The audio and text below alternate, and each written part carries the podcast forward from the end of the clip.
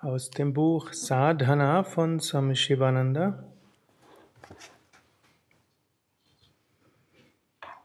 Das Bewusstsein Brahmans. Schule deinen Geist in allem Paramatman, das höchste Selbst zu sehen, Brahman, das höchste Bewusstsein. Überwinde Sankalpas und Vikalpas, Gedanken und Zweifeln.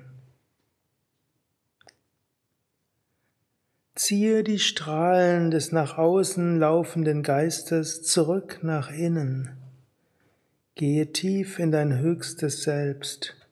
Erfahre die Wonne von Brahman.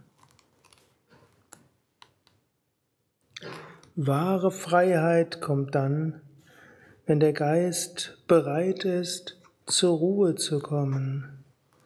Dann erfährst du deine wahre Natur. Wenn du den Geist beherrschst, bist du frei.